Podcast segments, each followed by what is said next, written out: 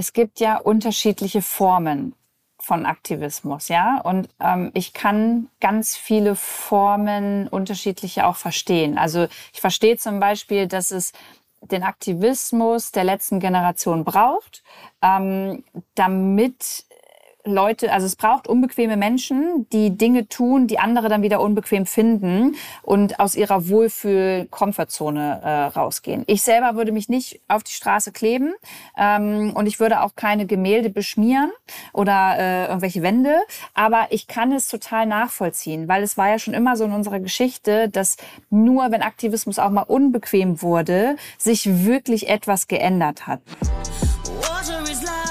Aktivismus, Ehrenamt, soziales Engagement. Was versteckt sich eigentlich dahinter? Und wer engagiert sich hier eigentlich für was? Willkommen bei Viva la Social, dem Podcast von Viva Con Agua. Wir sind Micha Fritz und Sophia Burgert und sprechen hier mit unterschiedlichen Persönlichkeiten über ihre Beweggründe für soziales Engagement. Gemeinsam wollen wir herausfinden, warum es in der heutigen Zeit überhaupt so wichtig ist, sich zu engagieren und was kann Engagement überhaupt bewirken. Viel Spaß beim Zuhören.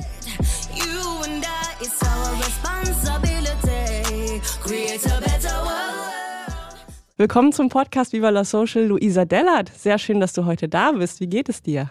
Ich freue mich mega, dass ich da sein darf. Äh, ja, mir geht's spitzenmäßig. Ja, doch spitzenmäßig. Ich war schon laufen, habe einen guten Tag gestartet, spreche jetzt hier einen tollen Podcast, könnte nicht besser sein. Spitzenmäßig, das nehme ich mit. Sehr schön. Micha, wie geht's dir? Ja, äh, ich finde es geil, dass du spitzenmäßig gesagt hast, weil ich tendiere dazu, immer irgendwas eher zu sagen, was so diese deutsche Leier oder so. Deswegen geht es mir auch spitzenmäßig. Ja, mein Kind schon in die Kita gebracht, endlich. Weil gestern war Feiertag und Freitag war irgend so ein Panel in Köln bei der CO Pop. Das heißt, ich hatte die ganze Zeit Kindbetreuung. Und deswegen bin ich jetzt ohne Kind ist echt auch mal geil und entspannt. Sehr schön. Luisa, ich glaube, viele der Zuhörenden hier kennen dich. Deswegen ist wahrscheinlich eine ausführliche Vorstellung an der Stelle gar nicht notwendig. Ich mache es zur Vollständigkeit halber trotzdem. Luisa, du bist Gründerin, Moderatorin, Aktivistin, äh, Influencerin und du hast vor einigen Jahren mal als Fitness-Influencerin gestartet auf Instagram. Das heißt, du kennst das Insta-Game und alles, was auf Social Media passiert, schon relativ gut. Ähm, lass uns doch zum Anfang mal so eine kleine Reise in die Vergangenheit wagen und nimm uns mal mit. Wie war das damals, als du mit Instagram angefangen hast? Wieso hast du überhaupt angefangen und ähm, wie kam das dann dazu, dass du irgendwann zur Fitness-Influencerin avanciert bist? Mhm. Ich probiere mich kurz zu halten. Also ich habe 2013, das war jetzt vor zehn Jahren, da war ich 23, genau. Da habe ich noch in dem Betrieb meines Vaters gearbeitet. Der hat eine Dachdeckerei und ich stand ganz oft mit auf Dächern, habe Photovoltaikanlagen installiert, Ziegel hoch und runter geschleppt und äh, nebenbei habe ich mich privat irgendwie immer unwohler gefühlt und hatte das Gefühl, ich muss genauso aussehen wie die ganzen Fitnessmodels bei Germany's Next Top Model, damit ich Aufmerksamkeit bekomme. Und zu dem Zeitpunkt ist gerade Instagram in Deutschland so ein Ding geworden. Und ich habe mich auf der Plattform angemeldet, weil ich dachte, ey, da kriegst du die Motivation, die du brauchst, um mit Sport zu machen und habe dann aber gleichzeitig auch selber angefangen, ähm, meinen Abnehmprozess da hochzuladen. Also habe Fitness-Workouts hochgeladen, äh, irgendwelche Fitness-Rezepte äh, und nach und nach sind mir immer mehr fremde Menschen gefolgt und ich wusste gar nicht warum. Ich wusste auch nicht, was eine Influencerin ist und je mehr ich abgenommen habe und je mehr Bauchmuskeln man auf meinen Fotos an mir gesehen hat, desto mehr Likes, Kommentare und Follower sind dazugekommen. Und das war dann wie so ein Rausch für mich eigentlich, wie so eine Droge. Und ähm, ja, am Anfang waren das dann 5000, dann 10, dann 20, 30, 40, 80.000 Menschen, die mir da gefolgt sind. Ähm, und irgendwann kam der Tag, an dem ich immer umgekippt bin beim Sport. Und der Arzt hat dann ähm, ja, gesagt, hey, Frau Dellert, also Ihr äh, Lifestyle ist ja eh schon relativ ungesund. Sie sind mega dünn, das ist viel zu dünn. Aber zusätzlich haben Sie auch ein äh, Loch in der Herzklappe. Und das musste dann so anderthalb Wochen später auch operiert werden, weil das äh, relativ dringend war, weil durch mhm. diesen exzessiven Sport, ähm, ich habe dreimal am Tag Sport gemacht, ähm, äh, hat sich dieses Loch vergrößert. Und das war eigentlich der Anfang von Instagram. Und jetzt stellt man sich natürlich die Frage, okay, die war dann Fitness-Influencerin, hat irgendwelche Festivals veranstaltet und so, wie kommt die dann zur Nachhaltigkeit? Ähm, tatsächlich ist das jetzt nicht so eine Schublade, in die man mich reinstecken kann, sondern das war so ein Prozess bei mir im Privaten und den habe ich halt auch auf Instagram gezeigt weil ich mich nur mit Dingen auf Instagram wohlfühle, die ich auch wirklich im Privaten mache. Alles andere fühlt sich für mich halt nicht richtig an. Und ähm, ich war damals mit meinem Freund im Urlaub, das war 2017, ein Jahr vor Greta Thunberg und Fridays for Future. Und da wollte ich so ein typisches Unterwasserbild haben. Und auf jedem dieser Bilder schwamm Plastikmüll um mich herum. Und das war eigentlich so der Einstieg. Also ich erspare euch jetzt die ganzen Details, mhm. aber dieser Urlaub, dieses Bild und diese Ignoranz auch meinerseits am Anfang mhm. war so ein bisschen der Einstieg in das Thema, weil ich danach von 0 auf 100 auf einmal eine Weltretterin sein wollte, weil ich äh, mir selbst total peinlich war, dass ich mich nur darüber aufgeregt habe, dass dieser Plastikmüll auf meinen Fotos ist, anstatt den aus dem Meer rauszuholen. Ja, und ähm, seitdem beschäftige ich mich voll viel mit Umwelt, Klimaschutz, Nachhaltigkeit, komme da auch immer wieder an meine eigenen Grenzen, ähm, weiß auch, dass man auf einem nicht nachhaltigen Planeten nicht zu 100 Prozent nachhaltig leben kann, aber ja, tu irgendwie so mein Bestes, um was Sinnvolles mit meiner Reichweite zu machen. Wow, super spannend. Also ich meine, wir reden ja jetzt auch von einem Zeitraum von, glaube ich, insgesamt so zehn Jahren. Ich glaube, du hast ungefähr 2013 mit der Plattform angefangen. Da ist ja auch sozusagen auch was so die äh, Möglichkeiten von Social Media angeht, viel passiert in diesen zehn Jahren. Was ich aber tatsächlich auch spannend finde oder was mich interessieren würde, du hast ja gesagt, du hast Social Media genutzt am Anfang, um dich selber zu motivieren, hast super viel Feedback, Resonanz darauf bekommen, wenn du deine Muckis gezeigt hast und irgendwie ne, die FollowerInnen mitgenommen hast und gezeigt hast, wie viel Sport du machst. Ähm, hast du denn auch äh, negative Reaktionen bekommen, als sichtbar wurde, dass du dich jetzt mit anderen Themen beschäftigst und der Sport und dieser Lifestyle nicht mehr so sehr im Fokus deiner Arbeit steht?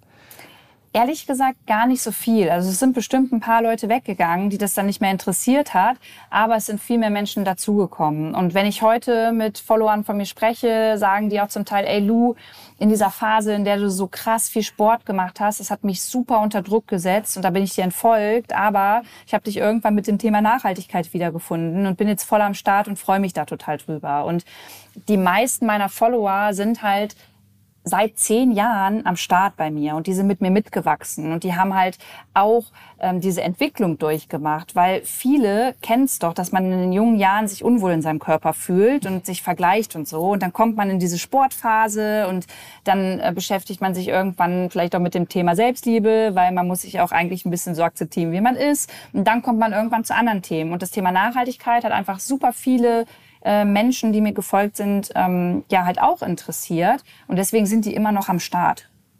Okay, ich hätte mich zuerst gedacht, dass viele dann auch so reagiert hätten, von wegen so, ey, du warst meine Daily Motivation hier, was soll das? Ich hab, hatte dich immer so als Vorbild, weil ich kenne dich spannenderweise auch noch aus der Zeit von damals. Ach, also ich habe, ja, ja, ich habe, ich weiß nicht, bestimmt schon so seit 2015 oder 2016 würde ich sagen, so um den Dreh und äh, hatte früher auch auf jeden Fall ein andere, anderes Verhältnis zu mir und meinem Körper und zu dem Thema Sport und fand das mich auch spannend dann zu beobachten, was das mit mir gemacht hat, als ich gesehen habe, so ah, einer Person, der ich eigentlich täglich folge und die mir irgendwie immer Sportmotivation mitgibt, die ist jetzt auf einmal irgendwie mit anderen Themen beschäftigt, was sicherlich auch dazu geführt hat, dass bei mir da so ein mhm. Swift äh, passiert ist und ich mich mittlerweile auch bei Social Media mit ganz, ganz anderen Themen beschäftige und das ist, finde ich, total spannend zu sehen, ne? wie das natürlich auch die FollowerInnen dann beeinflusst. Ja, voll. Ich finde es auch total spannend, wie Menschen dann halt darauf reagieren. Ne? Aber bei mir war es, glaube ich, tatsächlich echt auch so ein bisschen der Herz-OP geschuldet. Weil hätte ich die nicht gehabt, hätte ich wahrscheinlich noch mehr Sport gemacht und wer weiß, was dann auch mit mir gewesen wäre. Keine Ahnung, wie tief ich in meine Essstörung da abgerutscht wäre. Aber ähm, ich, ich hatte ja so diesen Moment, dass ich es auch nicht mehr machen kann. Und deswegen ähm, ko konnte ich auch in dem Moment gar nichts anderes auf Instagram zeigen, als das, was ich gemacht habe. Und das waren dann halt Dinge wie eine Therapie und mich mit mir selber auseinandersetzen, damit ich eben nicht nochmal so dünn bin, weißt du? Und deswegen, ja, war das so, so ein natürlicher Prozess bei mir. Und ich glaube, dadurch, dass ich den immer auch transparent gezeigt habe und ehrlich mit den Menschen kommuniziert habe, haben die auch ein Verständnis dafür entwickelt oder konnten sich zumindest mal in manche Situationen und Gefühle von mir auch hineinfühlen und sind deswegen geblieben. Und ich verspreche euch, es sind auch jetzt unglaublich viele Menschen dabei, die natürlich nicht mit allem d'accord gehen, was ich mache und sage die dann aber trotzdem irgendwie wieder sich mit dem Thema auseinandersetzen und die mir dann auch konstruktive Kritik irgendwie entgegenschmettern. Und das ist total in Ordnung und gut. Ähm, und deswegen habe ich für mich auch gelernt, auf Instagram auch Leuten zu folgen, mit denen ich nicht hundertprozentig einer Meinung bin. Weil es mhm. ist ja mhm. super wichtig, sich halt auch mit denen auseinanderzusetzen. Absolut. Wo wir auch, wir haben heute Morgen kurz vor der äh, Vorbereitung hier, haben wir nochmal über das Thema Authentizität gesprochen. Ähm, und das finde ich, glaube ich, auch so spannend. Und ich glaube, Leute, die bei Instagram schon länger sind, die haben auch wahrscheinlich so ein Gefühl dafür, was ist gerade authentisch, was die Person da in die Kamera spricht und auch diese Entwicklung damit zu verfolgen. Ähm, und auch nochmal, was ich irgendwie auch so krass finde, weil ich, wie gesagt, ja auch schon länger folge, ist zu sehen, wie viel Hate und Shit du teilweise mit bekommst oder abbekommst für die Arbeit, die du tust, die ja, ich glaube, das würden die meisten unterschreiben, einfach wahnsinnig wichtig ist und einfach so einen riesen Impact generieren. Ne, du hast jetzt gegründet, du hast irgendwie aktivistische Movements oder Communities an den Start gebracht und machst ja einfach super wertvoll und wichtige Arbeit für viele, viele Themen.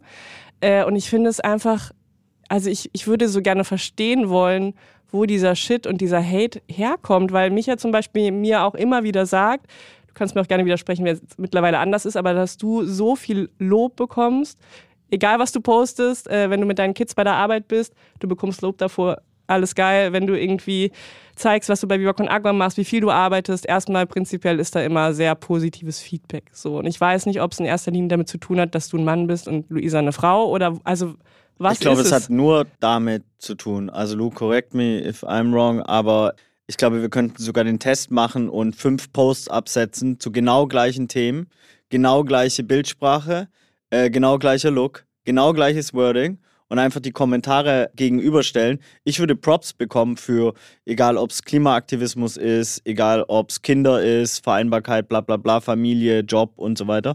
Und Lou würde auf die Fresse kriegen. So, ähm, also ne, wir hatten das nach Lützi irgendwie, ich habe Props bekommen, Lou hat nur auf die Fresse bekommen. Oder was heißt nur, ne? Also Hälfte, Hälfte wahrscheinlich oder so, das weißt du besser, aber ähm, gigantischer Unterschied. Und ich habe es mich auch gefragt, am Ende, glaube ich, ist es so wahrscheinlich patriarchale Strukturen einfach und die Angst vor ähm, vor Frauen? Ich weiß es nicht. Keine Ahnung. Ich weiß nicht, helf mir, Lu. Ja, nee, ich äh, gehe total mit dir d'accord, 100 Prozent. Und ich weiß es auch nicht zu, ich, ich, ich kann es auch nicht sagen. Also ich glaube auch, dass es auf jeden Fall damit zu tun hat, unter anderem, dass ich auch eine Frau bin. Also ich habe das auf TikTok mal erlebt, dass ich ein Video gemacht habe zu einem unserer Cleanups. Also ich habe Müll gesammelt und habe es auch gezeigt. Und dann gab es auch noch jemanden, ein äh, TikToker, also ein, ein, Mann, der auch Müll sammeln war. Und alle haben den gefeiert unter den Kommentaren. Es war ein richtiger Held. Und bei mir kam sofort dieses Thema, dass ähm, ganz, ganz viele geschrieben haben, ja, du willst dich jetzt hier nur zeigen, dass du was Besseres bist. Und was soll das denn? Und wahrscheinlich hebst du den Rest des Jahres keinen Müll auf und so. Also bei mir kamen super viel kritische Kommentare und bei dem Typen halt nicht. Und ich kann euch nicht sagen, warum ich äh, so Menschen so triggere. Keine Ahnung, ich weiß es nicht. Aber ich kann mir einfach nur vorstellen, dass es leider oft damit zu tun hat, dass ich eben eine Frau bin. Und das merken wir auch in der öffentlichen Debatte, ne? Wenn eine Claudia Kempfert, Luisa Neubauer und so weiter, also ganz, ganz viele Frauen sich für wichtige Themen, gesellschaftsrelevante Themen einsetzen, dass die immer schneller auf den Deckel kriegen. Auch Frauen in der Politik werden ganz anders ähm, bewertet als Männer. Und das ist einfach noch ein großes Problem. Absolut. Wobei ich Christian Lindner schon auch für einen Unfall halte, wenn ich das mal im Podcast sage. Ach, das hat doch der, das hat ja Precht, das hat ja unser lieber Precht äh, über äh, die Annalena gesagt, ja. Aber auch ein Christian Lindner schafft es trotz den ganzen Fakten und den ganzen Dingen, die da über ihn rauskommen, das irgendwie immer so wegzulächeln oder wegzuwischen. Und ähm, da kommt überhaupt nicht irgendwie die Forderung nach Rücktritt oder ähm, das wird ein großer, größeres Ding. Aber stell dir mal vor, eine Frau würde in seiner Position sitzen. Ja, oder Annalena Baerbock hätte einen, äh, einen Journalisten ähm, zu Hause als, äh, als Ehemann. Ich meine, allein was bei Luisa und Dings los war, äh, ne, so wenn du dir das überlegst, dass eigentlich ein, äh, unser Minister quasi eine Journalistin und so enge Verzahnung hat, hey, sorry, worüber genau, reden wir? Ja, voll. So. Und worüber wir dann noch gar nicht gesprochen haben, was damit ja einhergeht, ist wirklich auch die ständige Beurteilung des Äußeren. Also ich meine, ständig sagen dir Menschen, wie dein Gesicht sich verändert, dein Körper, deine Falten, dein Alter, die grauen Haare Hat dir jemals eine Person gesagt, so, ey Micha, du bist ganz schön alt geworden, du hast Falten bekommen, du hast zugenommen, du hast abgenommen? ja, meine Schwester äh, sagt mir immer, ich soll mir Botox rein in meine hier, Stirn und so ballern. Die ist Notärztin, hat ein bisschen einer an der Klatsche. Ich liebe sie aber sehr. Ähm, nee, aber sonst wurde ich natürlich, also was, ich muss schon sagen, Hose unterm Arsch wurde viel klar bei mir irgendwie auch in Anfangsjahren und so thematisiert. Und dass ich manchmal verratzt aussehe was auch beides stimmt. Aber ich habe erst neulich darüber ein bisschen kommuniziert, weil mir das so auf den, auf den Sack geht, dass ich eigentlich in allen Formen Meetings machen kann und meine Frau nicht. Oder Lou auch nicht. Ne? also wenn Lou, würde man sofort sagen, wenn die so rumlaufen würde, wie ich teilweise rumgelaufen bin, die hat die Kontrolle über ihr komplettes Leben verloren. Und bei mir, so, also niemals äh, so im Unterhemd, in Badelatschen, egal was und so. Ähm, und das ist natürlich auch wieder ein, ein Thema. Ne? Ich werde nicht beurteilt aufgrund meines Aussehens. So, trotzdem spielt es bei Männern auch eine Rolle. Wenn du dir anguckst, große Männer zum Beispiel sind erfolgreicher im Job normalerweise. Ne? Wenn du dir die ganzen CEOs, Andreas, Christian und Michael, so wie die CEOs in Deutschland ja heißen, äh, irgendwie anguckst, dann sind sie oft größer. Bei größeren Männern man mehr. Also da gibt es schon auch Ebenen, aber viel weniger an, an, an, an Beurteilung so. Und ähm, auch da muss, glaube ich, äh, sehr viel passieren, ja. Ja, voll. Vor allem ist es ja, also ich benutze ja bewusst keine Filter und ich schmink mich auch manchmal bewusst nicht für irgendwelche Auftritte und möchte das auch nicht, wenn ich auf irgendwelchen Magazincovern drauf bin und so, ähm, weil ich das Gefühl habe, dass um mich herum und ich möchte da gar niemanden bashen, weil das auch jeder für sich entscheiden darf, aber um mich herum ist doch schon sehr zur Regel geworden ist, auch unter uns Frauen, dass wir eben ganz schnell eine Schönheits-OP machen, dass wir eben ganz schnell Botox nehmen, dass wir eben ganz schnell, äh, keine Ahnung, den, den Ansatz unserer Haare färben oder, keine Ahnung, äh, die Falten wegschminken und so. Und das ist ja auch alles ähm, total in Ordnung, aber es kommt ja auch irgendwo her, nämlich dass ja an äh, uns Frauen, äh, Menschen oder unsere Gesellschaft so eine gewisse Haltung hat. Ne? Also dass wir immer schön sind, jung, knackig. Und sobald du das halt nicht mehr bist, dann ähm, bist du halt auch im Showbiz zum Beispiel ganz schnell raus. So. Und das ist halt ein Problem. Und bei Männern ist es halt so, je mehr die aussehen wie George Clooney, ähm, umso lieber werden die dann halt auch genommen. Das ist voll die Herausforderung für eine Frau. Wobei George, muss man ja sagen, könnte mal sein Nestle-Endorsement oder wie man das nennt, überdenken. Ähm, ey, ich habe voll viele, als ihr eingegangen seid, voll viele Fragen. Ich würde gerne ein, zwei loswerden davon. Erste, du hast was gesagt, was ich sehr spannend finde. Es gibt kein nachhaltiges Leben in einem nicht nachhaltigen Planeten. Ist der Planet nicht nachhaltig oder das System, das wir gebaut haben? Ja, das System. Das System ist nicht nachhaltig, weil ähm, ich meine, voll oft wird ja irgendwie gesagt, hey, wir müssen jetzt unseren Planeten retten, aber den müssen wir gar nicht retten, weil der wird ohne uns total gut auskommen so und der wird nicht explodieren und sich verabschieden, sondern wir als Menschheit müssen uns retten, weil wir eben dieses System, dieses kapitalistische System so erbaut haben, wie wir es jetzt nun mal hier gerade vorfinden. Und ähm, deswegen sind wir als Menschheit daran auch schuld. Das Zweite, was mich auch voll interessieren würde, weil ich glaube, wie du damals Vorbild warst für und auch, äh, by the way, mal ganz kurz Props und Liebe und danke, dass Sophia nicht in die falsche Ecke abgedriftet ist und zur Fitness-Influencerin, sondern dann später äh, bei Viva Con Aqua anfangen konnte, weil du sie mit auf die Reise genommen hast. Also da sieht man ja auch, ne, Influencerin wird ja auch manchmal so lapidar benutzt, aber es geht ja erstmal um Beeinflussen, um so und das kann man positiv, das kann man negativ, das kann man äh, äh, neutral wahrscheinlich auch und so. Ähm, aber was ich sagen will, ist, ähm, wahrscheinlich beeinflusst du gerade ganz viele Leute und irgendwelche äh, jungen äh, Frauen, Männer und äh, dazwischen ähm, so quasi ähm, oder davor und dahinter, also alle.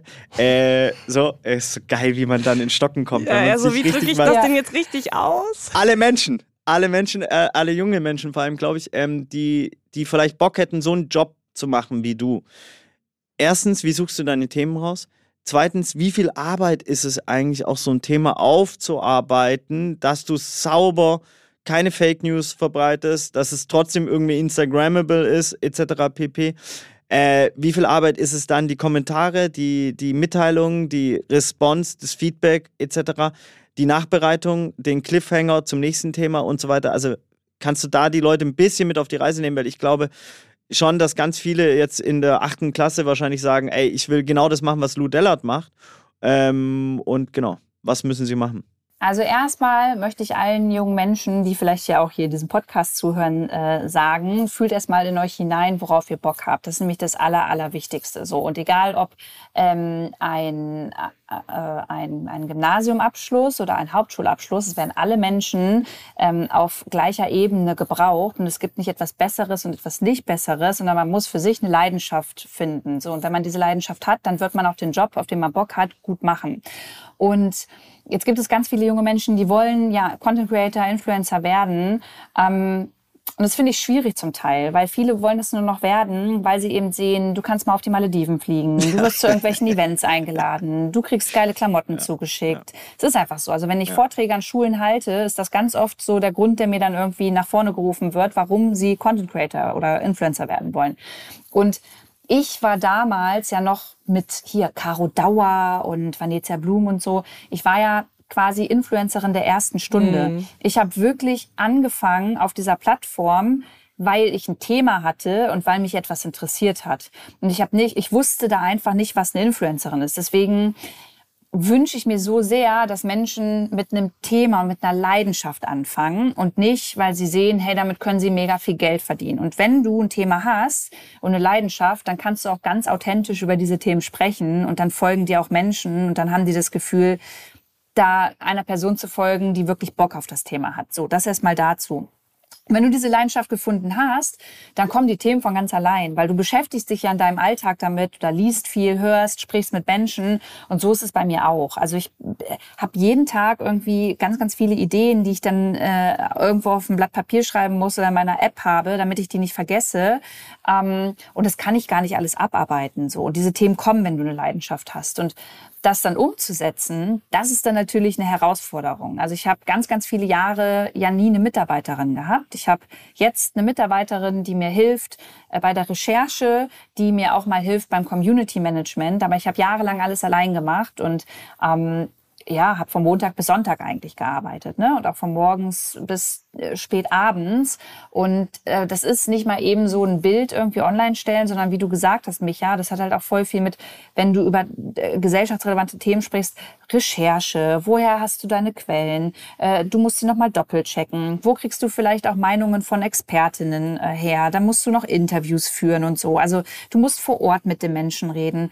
Also gerade beim Thema Umwelt- und Klimaschutz ist es nicht einfach mal getan mit, hey, ich äh, hau euch jetzt hier mal eine News des Tages raus, sondern da ist es schon wichtig, dass du in den Austausch gehst. Und äh, das wiederum braucht Zeit, aber ähm, das ist gut investierte Zeit, weil es eben die Menschen braucht, die darüber sprechen. Aber vielleicht auch da ein kleiner Disclaimer mit Klima- und Umweltschutz verdienst du als Influencer nicht das Geld, dass du dir äh, drei Häuser kaufen kannst und dann irgendwie ähm, auswanderst auf die, auf die Malediven, ähm, wenn du deinen Wertekompass halt auch dementsprechend ähm, ja, wenn du dem folgen willst und nicht den Kurs wechselst. So, das gehört halt auch zur Wahrheit dazu. Und ich glaube, man muss ja hinzufügen, wenn das jetzt Menschen, also jetzt ne, Jugendliche in der achten Klasse, sich überlegen, das zu werden, muss man ja auch transparentes halber sagen, dass der Markt schon mehr oder weniger gesättigt ist, oder? Also das liest man ja immer wieder. Ich meine, du machst das jetzt seit über einem Jahrzehnt und es gibt so viele Menschen, die auch schon diese Plätze belegt haben, dass es, glaube ich, auch wahnsinnig schwierig wird, sich sowas proaktiv vorzunehmen und zu sagen, ich will jetzt in diesen Markt rein, weil de facto ähm, sind da schon viele Menschen, die diese Nischen besetzt haben. Und bei dir, Lu, ist es ja auch so, du machst ja nicht nur in Anführungsstrichen Social Media, sondern ne, du hast gegründet, du bist Moderatorin, du bist jetzt bei Dieb und Deutlich, du hast ja sozusagen ganz viele Standbeine dir aufgebaut und sozusagen diese Social Media Plattform oder die Arbeit dort ist ja sozusagen auch nur ein Teil deiner vielfältigen genau. Arbeit.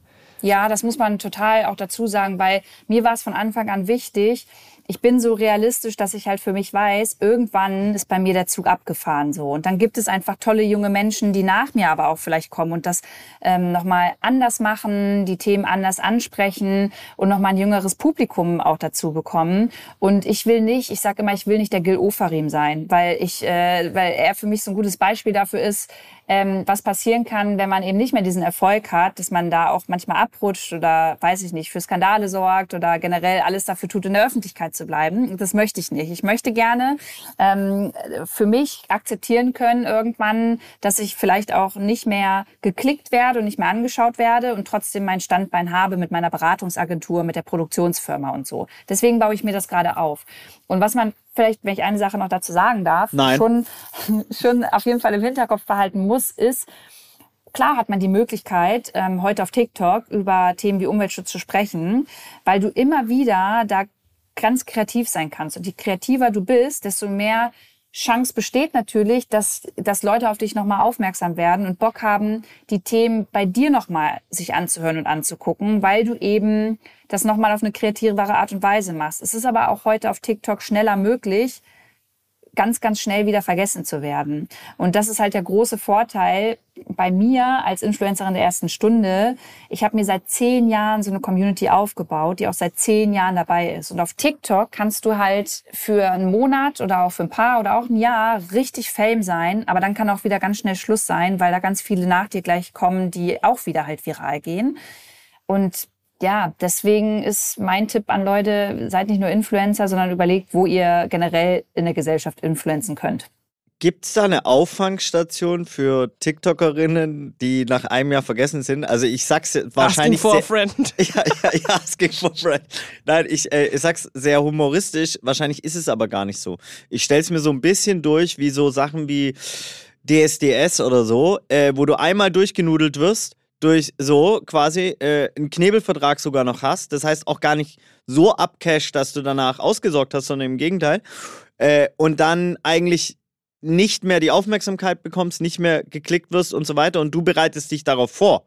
Muss man ja auch sagen. Also du bist ja sehr strategisch zu sagen, ey, ich bereite mich darauf vor, sowohl äh, von deinen Business Casen als auch psychologisch. Ist ja auch sowas kurz gehypt zu werden. Jeder weiß, also nicht jeder weiß, aber ich glaube, aus der Öffentlichkeit kennt man es, wenn Menschen zu krass, zu schnell gehypt werden, können sie halt auch krass schnell runterfliegen. So und sind nicht so stabil. Das ist ja auch, warum Viva Con Agua aus meiner Sicht sehr stabil gebaut ist, weil es 17 Jahre aufgebaut wurde. Das, das kannst du nicht einfach. Das ist halt auch Community aufbauen, auch sehr divers, viele Menschen etc. pp. Das ist nicht so hoch gegangen und darüber bin ich sehr froh. Das, ist mhm. natürlich auch anstrengend, weil es harte Arbeit ist, ne? Äh, Influencer der ersten Stunde und so weiter. Aber deswegen würde mich das eigentlich interessieren, so, ähm, ob es da äh, gibt es wahrscheinlich gar nicht, dass Leute sich damit beschäftigen. Oder hast du das mal gehört? Ähm, also du hast ja von dieser Auffangstation gerade geredet. Ja. Ich, ich glaube, der Unterschied zu TikTok ist halt jetzt zum Beispiel, dass da super viele einfach in ihrem ganz normalen, in Anführungszeichen, Job bleiben und nebenbei mhm. halt ähm, dann da Content rausballern oder ihr Leben halt zeigen und so. Und ähm, dass viele einfach zusätzlich noch diese Kohle verdienen auf TikTok, aber vielleicht auch in ihrem Job bleiben. Oder vielleicht dann auch zum, ähm, zum Creator der eigenen Brand werden, in der sie auch arbeiten. Das kann ja auch passieren. Aber äh, was mit denen passiert, die jetzt nicht mehr so fame sind, kann ich dir gar nicht sagen. Aber deswegen ist es ja auch so wichtig, dass man vielleicht sich neben der Selbstständigkeit, die man da aufbauen möchte im Internet, einfach auch noch seinen Job macht, weil ähm, dann kriegt man da auch noch mal ganz neue Impulse oder man macht eine Ausbildung oder so und hat dann immer noch die Zeit und äh, Leute lieben einen auch, äh, wenn man gerade mitten in der Ausbildung ist und über ein tolles Thema spricht. Und man könnte nochmal beim Podcast zurückspulen, weil darauf will ich nochmal highlighten, was du zu dem Narrativ von auch Fame und so weiter am Anfang gesagt hast, wie Leute anfangen sollen mit der Plattform. Also, ne, dass, dass sie eben mit einem Thema anfangen und mit einer Inhaltlichkeit und nicht aufgrund des Fames. Ich werde nie vergessen, ein Freund von mir, der ist Schauspieler, ähm, Wer denn? Äh, Bernd Christian Althoff, richtig geiler Typ, spielt so alle möglichen Filme und auch mal Rosamunde Pilcher, wo er so abdriftet und so. Nur Liebe für ihn, morgen ist er Schiedsrichterbahn zum Turnier. Warum ich es erzähle, ist, der war mal an der Schule und hat einen Vortrag über seinen Job gehalten, ja. Und dann haben die Kids gefragt, ja, und hast du auch Instagram und so weiter? Und er so, ja. Und wie viel Follower? Und er so 300. Und alles, wow, 300k ey, läuft bei dir, wow. Und er so, äh, nee, 300. Und danach war halt, also der Talk war halt vorbei. Der hatte komplett jegliche Credibility, alles verloren gehabt. Der hat gemeint danach, ey, er hätte gehen können, direkt und so. Und das ist ja schon, äh, was so eine Wertung und so und der Algorithmus eigentlich was glaube ich, ne, dass, dass auch per se auch eine NGO wie Viva Con Agua, weißt du, wir gucken uns Leute an, mit denen wir zusammenarbeiten und äh, oder Booking von Musikfestivals und so weiter, wo du dann danach guckst, wie viel Followerinnen bringen die mit bei Musik, ja, was eigentlich gar keine Relevanz ja. haben dürfte, so für Musikerinnen. Ich meine, das sind alles Content Creator geworden und Content Creatorinnen, so die jeden Tag den, den Algorithmus füttern müssen, damit sie überhaupt am Start sein können und das, was sie eigentlich lieben können, Musik. Ähm, und da weiß ich gar nicht, wie das weitergehen soll, weil die haben ja alle noch einen Zweit-, Drittjob. Und es würde mich auch zur Frage bringen, wie, wie du das managst, dass du, du hast so viele Baustellen. Also Baustellen nicht, weil du bist ja sehr strukturiert und organisiert. Ist ja anders wie bei uns, äh, bei mir. Aber ähm, wie handelst du das alles so, dass du auch da nicht äh, in Mental Health Issues abdriftest, dass du nicht von morgens Sonntag bis Sonntag arbeitest, durchgängig und so weiter? Also äh, das Gegenteil ist der Fall. Also ich habe immer mal wieder so äh, mentale Momente, wo ich voll am Explodieren bin und ich arbeite viel zu viel. Also ich habe gestern war Feiertag, ähm, da habe ich gearbeitet. Also das ist äh, so Sonntag habe ich mal freigenommen, aber Samstag habe ich gearbeitet. Und das ist voll die Herausforderung als Selbstständige und ich äh, probiere das gerade so mir zu organisieren, dass ich dieses Jahr überlege, welche Projekte machen mir wirklich am allermeisten Spaß, ähm, was kann ich auch langfristig davon für mich so umsetzen, dass ich sage, hey, damit verdiene ich meinen Unterhalt, damit können Markus und ich in Urlaub, äh, mein Freund und ich in Urlaub irgendwie fliegen, fahren, whatever. Und ähm, ich, ich, ich habe halt nicht den Ansatz, äh, reich oder Millionärin zu werden. so. Und deswegen schaue ich mir dieses Jahr noch genau an, was macht mir Spaß, was läuft vielleicht auch gut, wo fühle ich mich wirklich so, dass ich da 100 Prozent reinpasse. Und am Ende des Jahres möchte ich gerne wirklich für mich so ein paar Schlussstriche ziehen und schauen, wo konzentriere ich mich jetzt nächstes Jahr wirklich zu 100 Prozent drauf, was lasse ich bleiben und was lasse ich nicht bleiben. Das Micha, ist so ein bisschen gerade der Plan. Micha, du könntest dir voll die Scheibe abschneiden. Eigentlich versuchen wir das auch Anfang jeden Jahres, würde ich sagen, um das mal transparent zu machen. Wir setzen uns immer hin und überlegen, welche Projekte stehen an, was ist wichtig, was bringt Viva Con Agua weiter. Haben einen relativ guten Plan und dann Mitte des Jahres stellen wir fest, irgendwas ist hier schiefgelaufen. Hat Micha dir mal erzählt, wie wir uns kennengelernt nee, haben? Nee, aber wollte ich fragen und interessiert mich brennend. Ich war äh, in Kalifornien im Urlaub und hab, ich, ich weiß auch gar nicht warum und wie, aber wir haben geschrieben, Micha, und auf einmal stand der vor unserer Airbnb-Wohnungstür äh, und hat gefragt, ob er mal duschen kann. Und nachdem er dann geduscht hat und äh, ich nicht war mehr, Fußball spielen davor. Genau, du warst Fußball spielen und hast gestunken. Und äh, danach sind wir spazieren gegangen. Und ich habe damals schon zu Micha gesagt, Micha, ich finde Viva Con Aqua so geil, geil, aber ich check einfach im Grunde ehrlicherweise gar nicht, was ihr so richtig macht, weil ihr viel zu viel macht. Was ich checke, ist so euer Signature-Move mit den Bildern.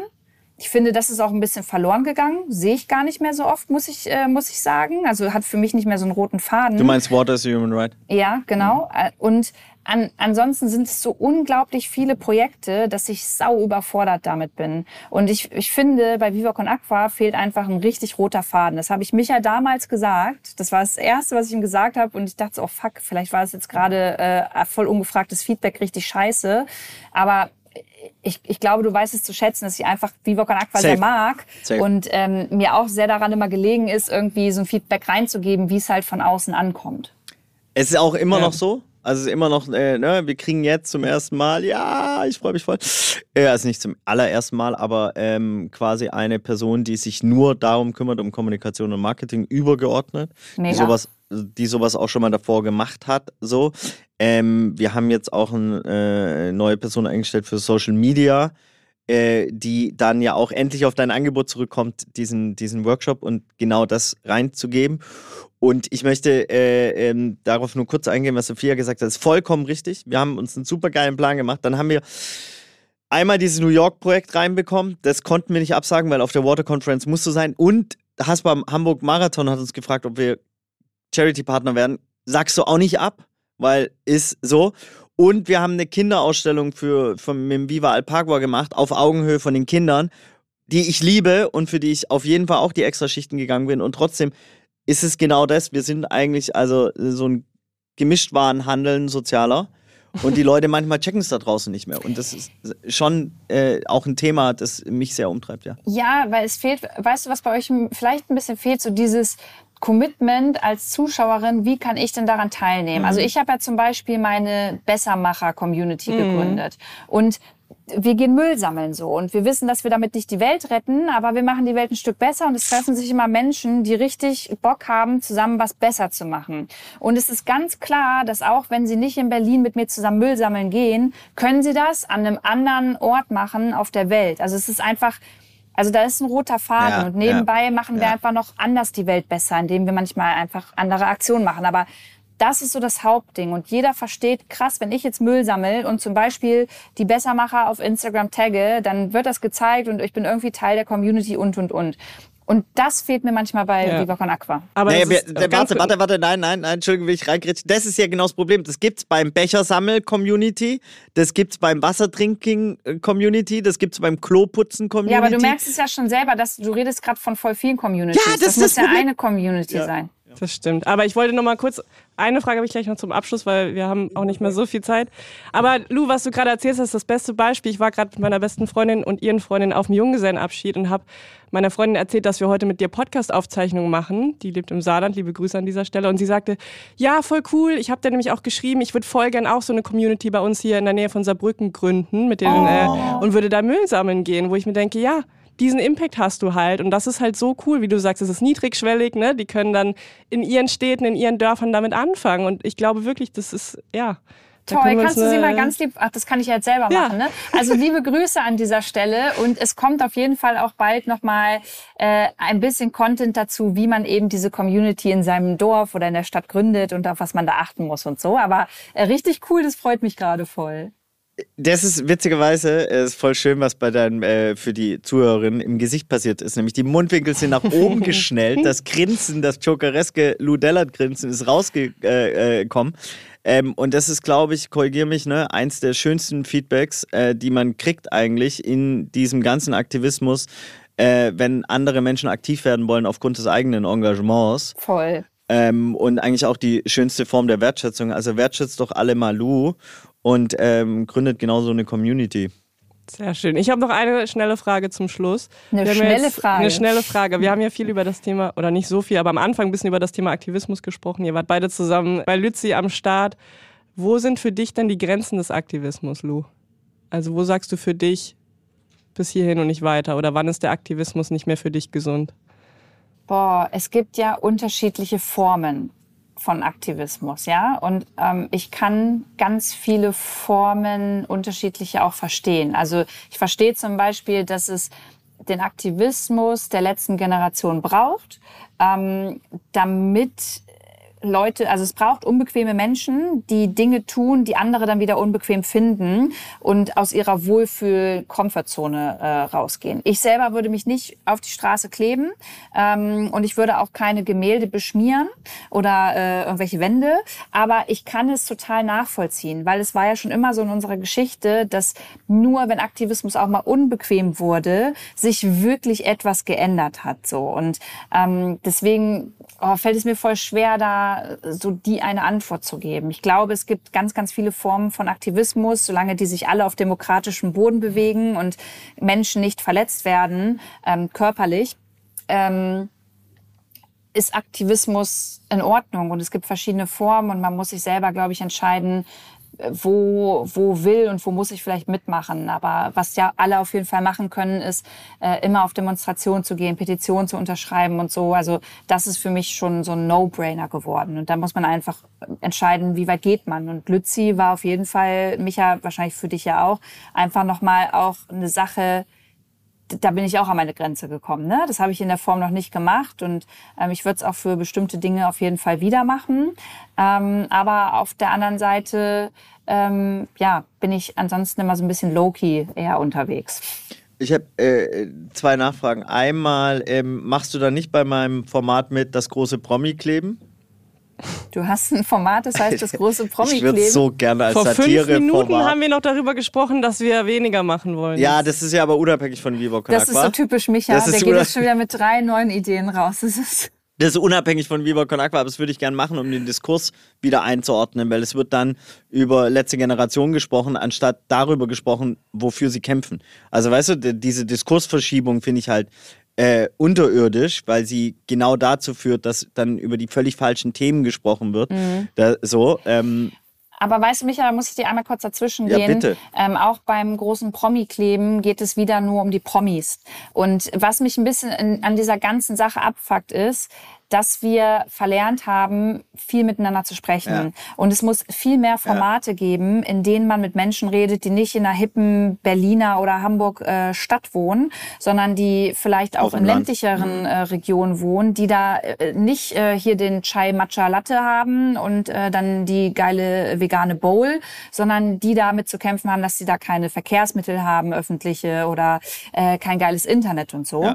Und ich kann die Menschen, die da sind, total verstehen, dass die super angekotzt sind inzwischen, weil immer nur über sie geredet wird und nicht mit ihnen. Und deswegen braucht es viel mehr Formate, um diese Menschen sichtbar zu machen. Und ich brauche nicht das zehnte Mal jetzt wieder noch einen Promi sehen, sondern wenn, dann soll sich der Promi bitte dahin bewegen und damit Menschen reden oder denen die Bühne geben, damit sie mal gehört werden. Weil das ist ganz, ganz wichtig und das driftet immer mehr auseinander bei uns in der Gesellschaft kleiner Disclaimer, es war, ist auch, wenn es überhaupt passieren würde, jemals in der Zukunft ein Satireformat.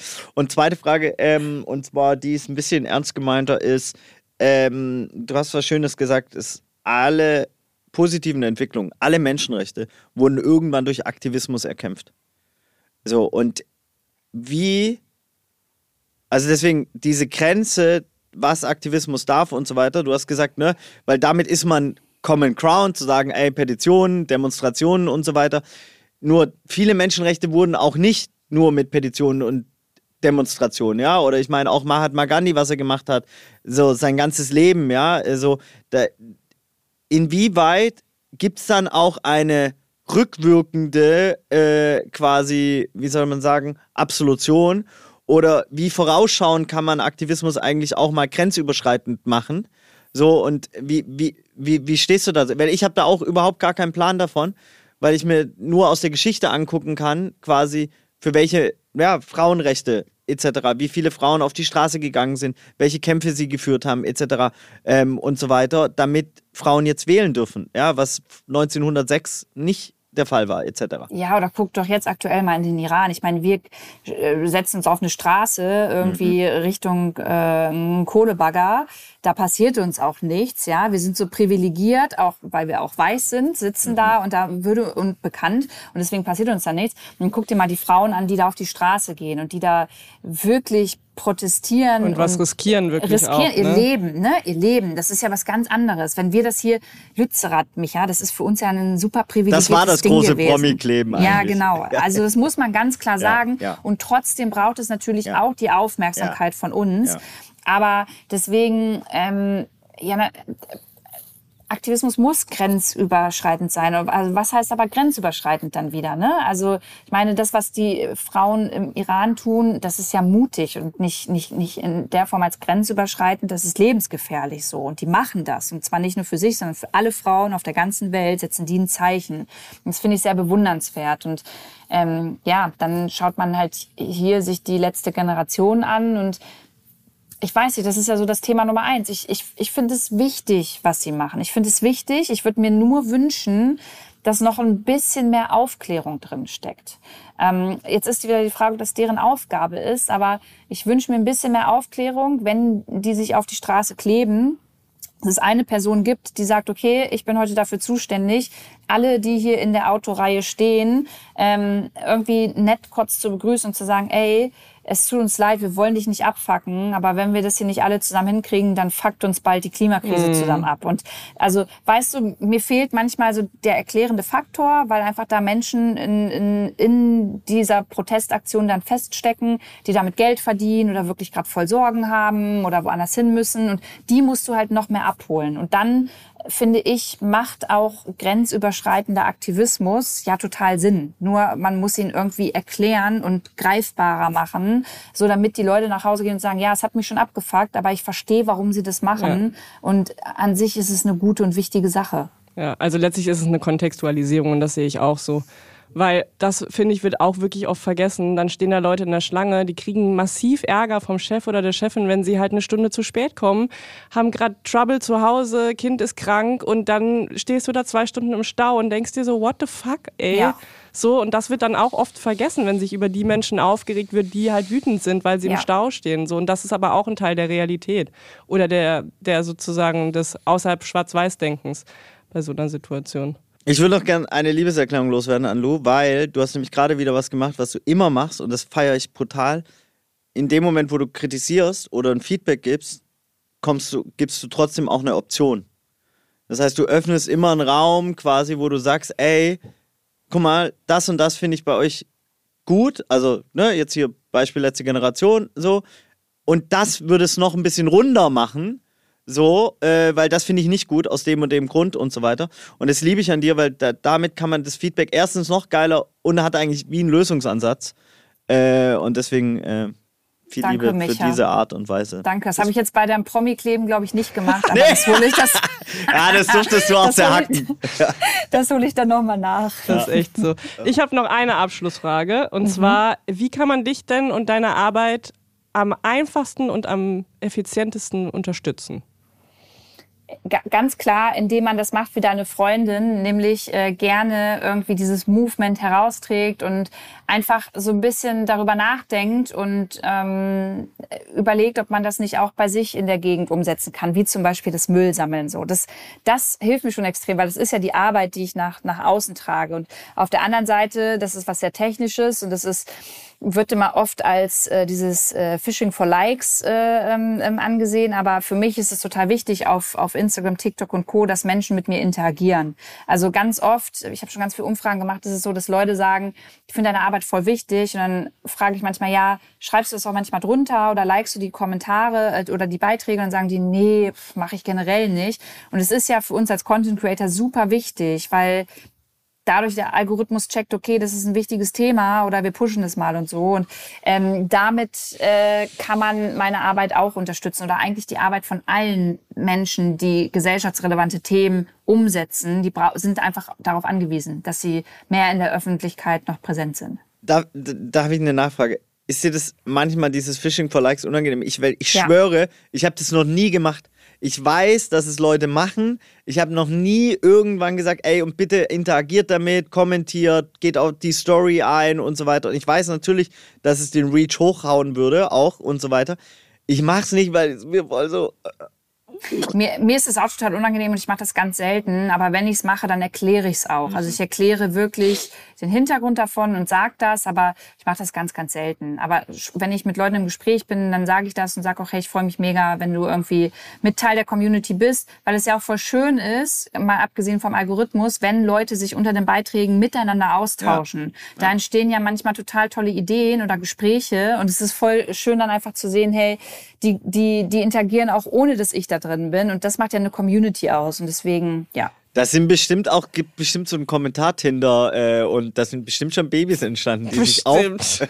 also, aufpassen, gleich hat Micha wieder die nächste Idee. Ja, nein, gar keine sagen. Idee, sondern einfach nur eine Frage, wenn ihr euch zufällig in der Kommentarspalte kennengelernt habt und Kinder bekommen habt, dann äh, schreibt uns mal, das würde mich interessieren. Das fände ich auf jeden Fall ein oh, ja. bisschen bisschen lustig. Also das würde mich wirklich, also, weil du hast ja eine Community, also weißt du von Menschen, die sich durch dich kennengelernt haben und geheiratet haben, Kinder gekriegt haben, Liebe ja. gemacht haben, whatever? Ja? ja, es gibt aus meiner Fitnesszeit noch ähm, ein Pärchen aus Braunschweig aus der Heimat, aus der ich mhm. komme, die waren damals auch bei meinen Workouts in echt und haben sich da auch dann kennengelernt übers äh, Triathlon-Ding.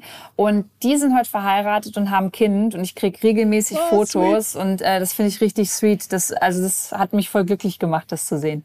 Oh Gott, ist das süß. Mhm. Ich würde sagen, mit dieser schönen Anekdote beenden wir das Gespräch. Es sei denn, dir brennt noch irgendwas unter Ja, ist ein Love Drop, also okay. kein Mic Drop, sondern Love Drop. Ja, finde okay. ich schön. Vielen lieben Dank, Luisa, dass du dir die Zeit genommen hast. Das war ein sehr, sehr schönes Gespräch und ähm, ich wünsche dir noch einen schönen Tag. Hey, ich danke euch. Das war eine richtig schöne Runde. Vielen Dank. Bis dann. Tschüss. Ciao. Vielen lieben Dank fürs Zuhören. Das war unsere Folge mit der fantastischen Luisa Dellert. Ich hoffe, ihr seid informiert oder auch inspiriert, jetzt selber loszulegen, sozial aktiv zu werden. Vielleicht auch mal die Bessermacher-Community von Lu Dellert auszuchecken und in eurer eigenen Stadt anzufangen, irgendwas Soziales zu machen. Bewertet uns wie gehabt auf Spotify, folgt uns auf Instagram, gebt uns alle eure Daumen, die ihr habt, eure Herzchen, was auch immer ihr zu bieten habt. Und helft uns, den Podcast bekannter zu machen. Wir freuen uns über jegliches Feedback und hören uns hier in zwei Wochen wieder. Bis dahin, ciao, ciao. Dieser Podcast wird produziert von Podstars bei OMR.